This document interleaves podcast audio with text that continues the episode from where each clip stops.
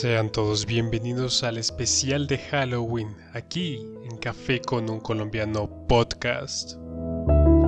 Hoy revisaremos el origen pagano de esta fiesta pagana, que para muchos sigue siendo un tema tabú, para muchas religiones sigue siendo algo totalmente prohibido, y para otros es una fiesta sin más. Al mismo tiempo contaremos las historias cortas más tenebrosas que jamás hayan escuchado. Así que si escuchas esto por la noche mientras estás en tu cama, ponte audífonos, apaga las luces y escucha atentamente cada una de las palabras que se dirán en el programa de hoy.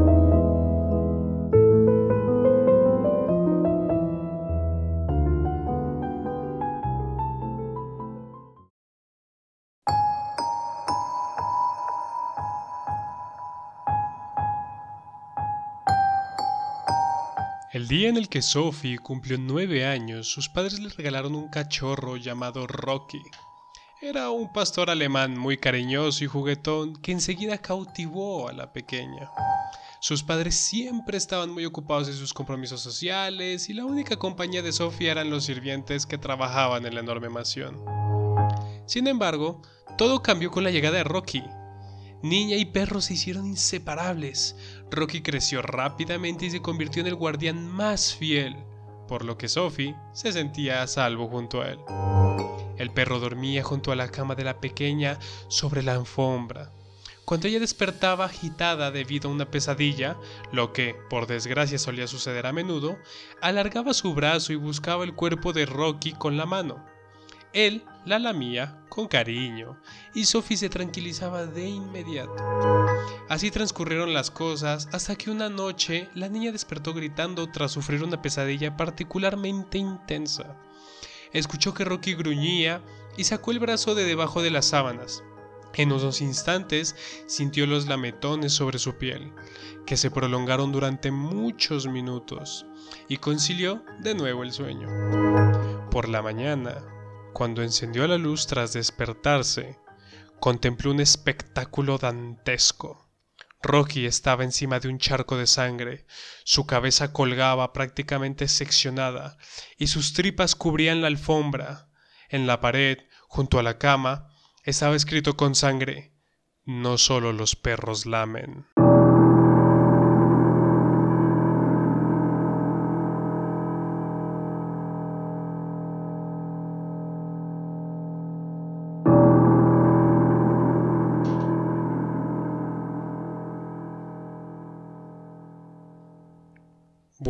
Entonces vamos a conocer el origen más bien de esta fiesta, de esta fiesta que celebramos todos los 31 de octubre. Y es que Halloween viene de una fiesta de origen celta. Era una ceremonia para conmemorar el fin de la cosecha. Esta celebración ocurría evidentemente a finales de octubre y fue bautizada con la palabra gaélica de Samhain. Samhain lo cual su significado etimológico sería el final del verano. Y esto es porque durante esta celebración se despedían del sol, del dios del sol, Lug. Ok, entonces recordemos que los celtas habitaban diversas regiones de Irlanda, Inglaterra, Escocia y Francia. Bueno. Entonces esta festividad marcaba el momento en que los días se iban haciendo más cortos y las noches más largas. Los celtas, eh, al igual que muchas culturas prehispánicas, creían que el Samhain, los espíritus de los muertos, eh, regresaban a visitar el mundo de los mortales. Entonces, al llegar en este final, al llegar a este final y de despedir al dios del sol, entonces ellos en el año céltico, el cual concluye el 31 de octubre, en el otoño, eh, cuya pues obviamente la principal característica es la caída de las hojas, para ellos significaba el fin de la muerte o la iniciación de una nueva vida, básicamente. Entonces esta enseñanza se propagó a través de los años de generación en generación. Y la costumbre era dejar comida y dulces afuera de sus casas en manera de ofrenda. Eh, por otro lado, era común encender velas para ayudar a las almas, por así decirlo, a encontrar el camino hacia la luz y el descanso junto a Lug, el dios del sol. En este 31 de octubre también se hacían rituales, los cuales tenían un carácter purificador, ¿no? Para despedir el año.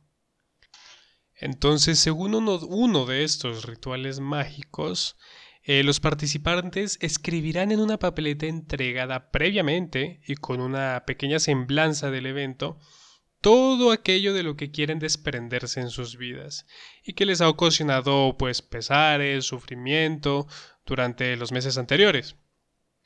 El fuego purificador se lo llevará de sus vidas. Entonces el chiste es arrojar en un papel que previamente entregaron pues ya todos sus lo que se aqueja durante el año.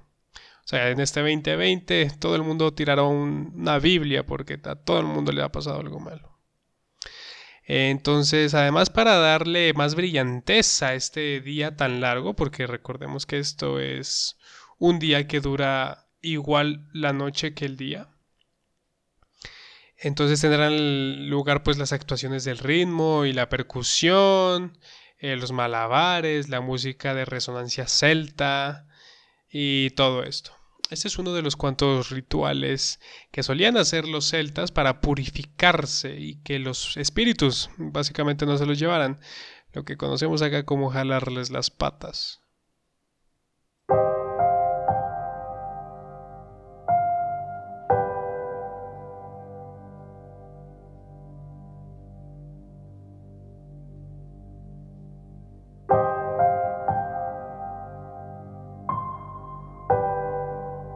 Lo que les presentaré hoy, damas y caballeros, es el fruto de años de esfuerzo, dedicación y trabajo, dijo el científico mientras caminaba a la palestra. Trabajo cuyo fin es direccionar a la ciencia a rumbos nunca antes explorados.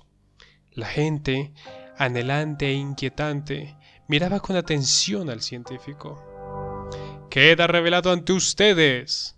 Detrás de él cayó el telón rojo que adornaba el podio. El primer clon, real, de un ser humano. La gente se puso de pie, anonadada. Era el clon del científico dentro de una jaula de cristal. Lucía asustado y confundido. Los reporteros levantaron las manos. ¿Por qué se ve asustado? Una inefable sonrisa malvada se dibujó en el rostro del científico. Todavía no logro convencerle de que él es el clon. Bueno, entonces ya conocemos que el precursor del Halloween es el Samhain. Y entonces con el auge del catolicismo esta fiesta pagana se cristianiza y comienza a llamarse la víspera de todos los santos, que en inglés sería All Hallows Eve. Entonces de ahí pues empezó como a la palabra se empezó como a mezclar, empezaron como a simplificarla, ya saben ustedes cómo son los gringos, quieren simplificarlo todo. Y de All Hallows Eve nació la palabra Halloween, que en realidad tiene sentido si nos ponemos a, a mirar un poquito si tiene sentido. All Hallows Eve nace la palabra Halloween. Entonces el 31 de octubre por la noche, en los países de cultura anglosajona o de herencia celta, se celebra la víspera de Todos los Santos con toda una escenografía para recordar a los ancestros. Entonces, la festividad de Samhain se transforma para ser llamada en muchos, en muchos lugares como Halloween. Cada año, pues, diversas tradiciones se unen, se mezclan y se influyen mutuamente. Desde finales de octubre y inicios de noviembre, en las culturas de los países occidentales, en Asia y en África, el culto de los antepasados y a los muertos tiene fuertes raíces, pero no está tan ligado a una fecha concreta como nosotros, que el 31 de octubre es ese día para celebrar, ¿no? Bueno, entonces ya tenemos un origen, ya tenemos esclarecido un origen, es pagano, sí, pero no es tan tenebroso como pensaríamos, es solamente un, un día en el cual se dice, bueno, los muertos salen, hay que decorar la casa, hay que hacer ciertos rituales para evitar que estos muertos lleguen hasta nosotros. Y bueno, unas curiosidades que me gustaría contarles acerca de Halloween, de lo que ya hemos visto acerca de Halloween. Y es que, mm, por ejemplo, las calabazas y Halloween van unidos, ¿no? Ya todo el mundo lo sabemos. Como las golosinas y, bueno, los dulces. Entonces, tallar calabazas en Halloween no solo es divertido, sino que también de la misma manera se utiliza para espantar a los espíritus malignos. Así que los gringos, ellos utilizan estas calabazas como un sustituto de lo que fue la vela eh, para los celtas, básicamente, para espantar a los, a los espíritus malignos, o bueno, a los espíritus en general, pero era más bien para guiar a estos espíritus a que llegaran a donde Luj, el dios del sol. Eh, bueno, esto del truco o trato es solo para algunos niños de algunas ciudades de los Estados Unidos. Hemos visto en varias películas que es truco o trato, trick or treat, ¿no? Eh, y han llegado incluso tan lejos como para prohibir a los niños mayores de 12 años el truco trato en algunos estados de este país. En algunos lugares los adolescentes que hacen trampa y hacen el truco trato pueden enfrentarse a una multa de hasta mil dólares. Eso es más o menos unos 3 millones 800 mil pesos aquí en Colombia. Y bueno, eh, yo no creo que las 7000 calorías de, esas, de esos dulces compensen esa multa, ¿no? Pero bueno. Y recuerda, esto es una curiosidad, que si intentas llevar la ropa puesta al revés o caminar hacia atrás en Halloween, según la tradición, según la leyenda, esto hará que a medianoche veas una bruja y te jale las patas. Bueno, no sé qué harán las brujas, pero bueno, eso puede pasar. Hay una fobia que se llama Sanjainofobia, que es básicamente el, el miedo a Halloween. Solo es el miedo a Halloween. El estadounidense promedio come aproximadamente 1.27 kilos de dulces de Halloween. El peso básicamente de un chihuahua pequeño, ya. Y bueno, esto sería las curiosidades y la historia de Halloween por hoy. Hablaremos también de otras cositas y reflexionaremos un poquito acerca de lo que Halloween ha venido representando y las masacres que han ocurrido, ¿vale? Porque a pesar de tantas cosas como fiesta, como celebración, como que los dulces para los niños, disfraces, han habido historias crueles y aquí en Colombia han pasado cosas bastante, bastante malas, que si nos podemos analizar el trasfondo, puede darnos una conclusión como que es un día maldito el Halloween.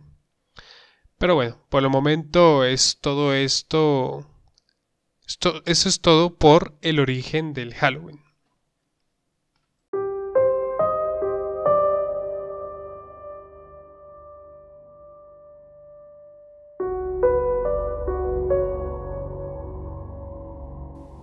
Dilo de nuevo, dijo el padre a su hijo. Lo siento, papá, le respondió el pequeño. Debes decirlo de nuevo. No te creo en lo absoluto, insistió el hombre. Papá, en serio, no fue mi intención. Pero el padre seguía sin creerle, por lo cual abofeteó al pequeño hasta que un rojo carmesí se apareció en ambas mejillas. Maldita sea, no te creo, y en eso el pequeño entre lágrimas y sollozos desgarradores balbuceó.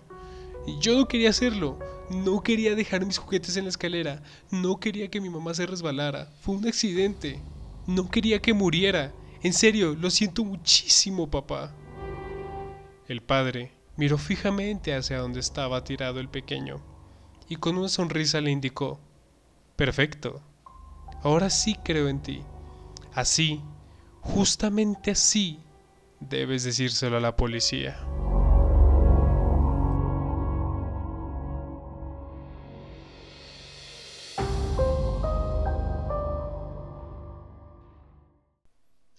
Bueno, gente, entonces es cierto que los rituales satánicos tienen su origen en el oscurantismo y la superstición desde hace muchísimos siglos.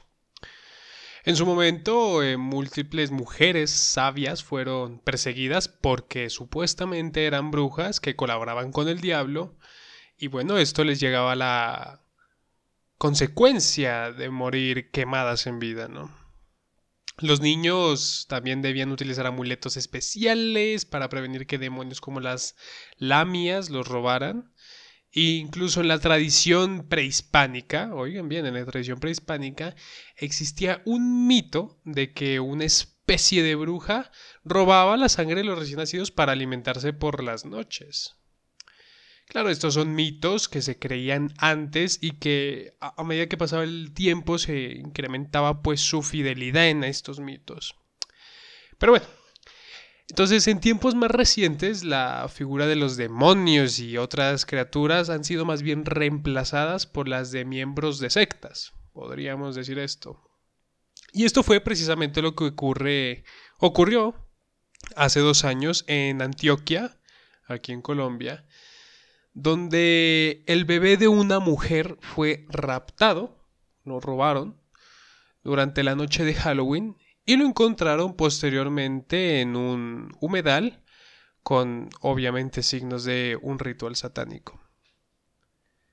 La chiquilla, la bebecita, estaba decapitada, no tenía un brazo, le habían arrancado su corazón y tenía las vísceras por fuera.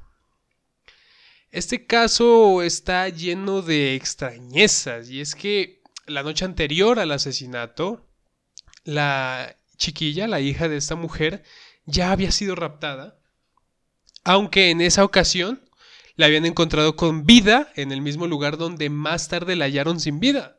En efecto, esto es pues rarísimo porque la raptan dos veces, en la primera no la hacen nada y en la segunda sí le hacen estas barbaridades dignas de un monstruo de Lovecraft. Pero bueno. Bueno, a este descubrimiento se le unen, por ejemplo, las presunciones de personas como incluso el propio alcalde de esa localidad, que le describe el testimonio a la gente de ese lugar y dice, ellos dicen que han estado viendo cosas muy extrañas en el sector en los últimos días. El mismo viernes hubo algo muy raro, una especie de huracán, se posó sobre la casa de la madre de la bebé y quería desbaratarla. Bueno, él, él ya empiezan aquí a mezclarse creencias y todo esto de que seguramente una bruja haya volado por encima de la casa de esta, de esta muchacha con su hija. Y esto fue un, algo anterior, al, algo anterior a que a la niñita la fueran a matar. Y que esto lo diga el alcalde de la propia localidad donde sucedieron estas barbaridades.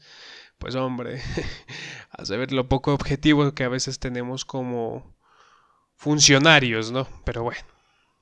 Bueno, y la declaración de este señor no más hace demostrar los procesos de asociación que llevan a cabo las personas y que lo unen con Halloween. Entonces ya por ser la noche de Halloween, ya efectivamente para ellos ya fue algo totalmente sobrenatural y nada humano, o sea, nada natural, si me entienden. Obviamente, pues es, es duro para, una, para un feligrés normal, para una persona normal. Cuestionar a veces las propias creencias es duro porque si pasan estos sucesos tan inhumanos en una fecha que celebra precisamente el miedo, el horror, el terror, pues hombre, es, es normal asociar las dos cosas y pensar que algo sobrenatural puede suceder.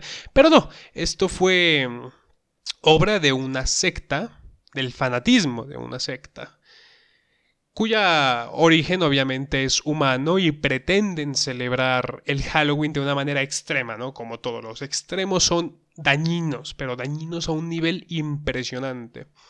Y bueno, fue algo que hizo esta secta de Medellín.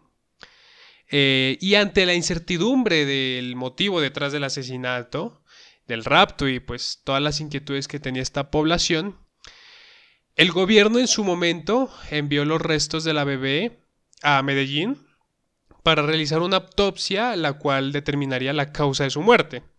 Obviamente pues yo creo que no hay necesidad de saber la causa, sino más bien el motivo, pero bueno. Y, eh, y, que también la madre sería sometida a varias pruebas para saber si la drogaron antes de que el rapto ocurriera, antes de que, antes de saber si, pues, incluso podría ser que la madre misma pudo haber sido, eso, o sea, esto, en este tipo de casos nunca se descarta nada. Y bueno, esta investigación fue, quedó abierta, la verdad, en su tiempo, hace dos años, quedó abierta porque nunca encontraron un perpetrador, un asesino, y ni tampoco encontraron un, un algo que determine realmente cuál secta pudo haber sido.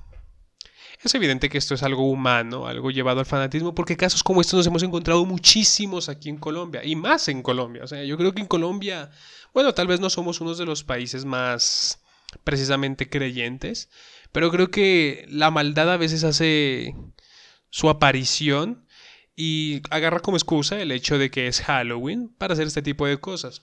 Yo recuerdo que cuando era niño se tenía mucho cuidado al salir para Halloween. Incluso con mis dos padres, yo soy hijo único, incluso con mis dos padres ellos me cuidaban demasiado y era hasta las 8 de la noche y ya nos devolvíamos porque la verdad el miedo había mucho, raptaban a los niños muy fácil en estos carnavales, en estos desfiles que se hacían, raptaban a los niños muy fácil y estos niños evidentemente los mataban. Eran humanos, sí, eran humanos que agarraban el fanatismo y preciso esta época. Qué embarrada, qué embarrada que nuestro fanatismo, nuestra humanidad dañe celebraciones tan buenas, porque podría parecer que es algo netamente de Halloween. Pero en cualquier carnaval, sea de Barranquilla, sea una feria de Cali, sea un carnaval de blancos y negros, raptan niños, matan personas. Lo que pasa es que no se lo asocia porque no hay ninguna connotación religiosa al respecto. Es una embarrada total. Bueno, al menos este año, evidentemente, esas cifras van a bajar muchísimo. Espero que esta noche de Halloween, el día de hoy, no tengamos estas cifras tan alarmantes, porque que maten niños, descuarticen solamente con la finalidad de una secta, es aberrante y merece un castigo similar al que le causaron a, esa personita. Pero bueno, eh, es cierto que también hay un problema en cuanto a la justicia al no poder identificar estas sectas, no poderlas eh, perseguir adecuadamente, aunque esto pues pasa en todo el tiempo, pero pues realmente en Halloween sí se presentan sectas fanáticas. Desde hace muchísimo tiempo, muchísimo, muchísimo tiempo, incluso en el pueblo en el que vivía, yo recuerdo que un 31, un pueblo, un municipio en el que vivía de Cundinamarca, donde pasé la mayor parte de mi vida, donde crecí. Qué lindo ese municipio. Recuerdo que había el mito de que a una niña, no un, mito que se generó ese mismo año porque una niña desapareció, andaba, veíamos pues en cada poste un, un letrero de que se busca a esta niña, se la vio por última vez en tal, con tal ropa y tal ropa. Entonces el mito había sido de que la habían robado en un 31 de octubre y claro, pues los avisos empezaron a dar en noviembre, todo en noviembre, noviembre, noviembre. Que la habían raptado en octubre y sí, efectivamente la habían raptado un 31 de octubre, pero no la habían encontrado. Algo pasaba que ni el cuerpo, ni un rastro de nada, nada, nada. Como a los tres, tres, cuatro semanas, ya casi, sí, claro, los primeros días de diciembre, yo ya iba a salir de vacaciones de fin año escolar. Claro, por ahí los primeros tres días, recuerdo, los primeros tres días de diciembre. A esta niña la encontraron abierta totalmente y con una bolsa, un maletín al lado de su cadáver. Resulta que pues le habían hecho un, un tipo como de descuartice. Bueno, no es que ni siquiera descuartizar, simplemente la abrieron y le sacaron todo lo que había dentro. Precisamente, pues lo más probable es que haya sido una secta satánica que la haya tenido mucho tiempo a ella solamente para generarle este dolor y esta práctica satánica. Eso fue, recuerdo que en su tiempo fue algo que en el colegio se esparció como el COVID. Y bueno, nos dio una perspectiva muy distinta a la vida, de que en el mundo se agarra cualquier excusa para hacer el mal, ¿verdad? Qué embarrada, qué embarrada por esta niña y cuántas personas no habrá pasado lo mismo. Digo yo, cuántas personas no habrán sufrido el mismo tipo de trato. ¿Cuántos niños, cuántas familias se habrán, se habrán mm, visto afectadas por este tipo de fanatismo de estas personas? Y bueno, igualmente esto pasa desde el 98, un artículo de El Tiempo que se llama Pasos Gigantes del Satanismo, nos hace entrever que ya desde estas épocas, desde hace más de 20 años, se ve este fenómeno de las personas que piensan que el satanismo es una corriente que hay que seguir al pie de la letra y bueno, que hay que matar personas solamente por amor. Podríamos decir que son los musulmanes, pero de una colombianos, por así decirlo. Pero bueno, mm, creo que esto es todo por este tema de las sectas satánicas. Quería contar esta historia, estas dos historias, para que viéramos el fervor y que en realidad no hay que tenerle miedo nada a lo sobrenatural, sino al ser humano, aunque a veces hay cosas totalmente inexplicables. Y es la razón por la que hay tantos mitos y hay tantas leyendas. Creo que lo primordial es guardarse esto agnosticismo al respecto. Agnosticismo, oígase bien. De la palabra agnóstico. La palabra que define que no creamos ni que no existe, pero que tampoco creamos que sí existe. Así que tengan suerte este 31 de octubre. Recojan dulces, tengan en casa, evidentemente, pásenla bien, pásenla bonito. Y procuren que no haya nadie en su armario. Y si en este momento estás acostado con las luces apagadas con tus audífonos a tope, amigo, no voltees para la derecha, ni para atrás, porque algo muy malo podría estar ahí.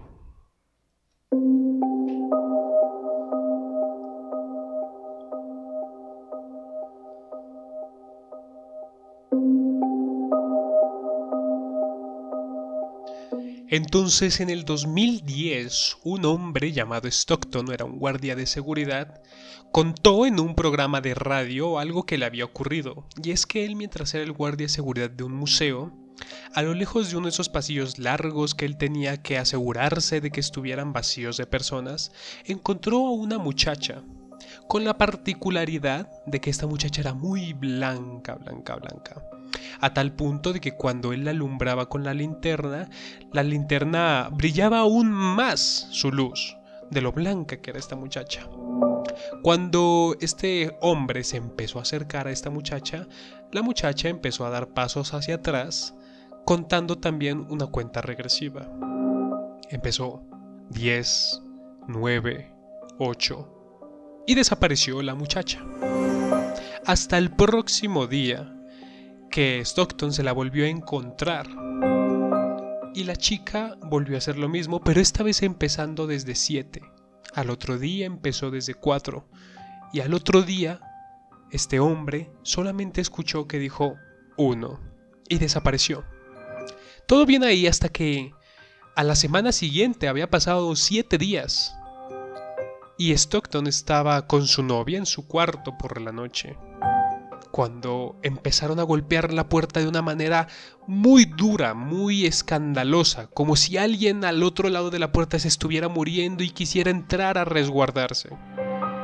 Cuando bajó Stockton, abrió la puerta y se encontró con la sorpresa de que estaba aquella chica blancuzca parada enfrente de sí mismo.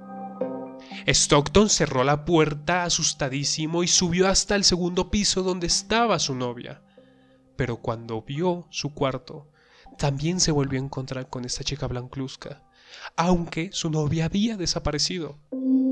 Stockton pensó que ya era tiempo de llamar al 911 y que pararan esta locura de una vez por todas. Y a los cinco minutos llegó la policía.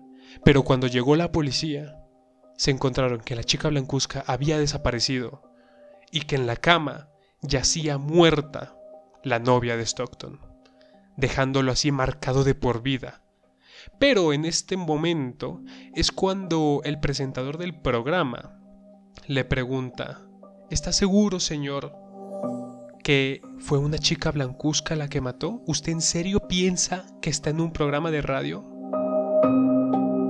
A Stockton no lo estaba entrevistando ninguna presentadora o presentador. A Stockton lo estaba entrevistando la policía. Y le preguntaron, Señor, usted está acá porque asesinó a su propia esposa. Stockton quedó anodadado y dijo, no puede ser. Cuando de la nada, el policía que lo estaba entrevistando empezó a decir, 10, 9, 8,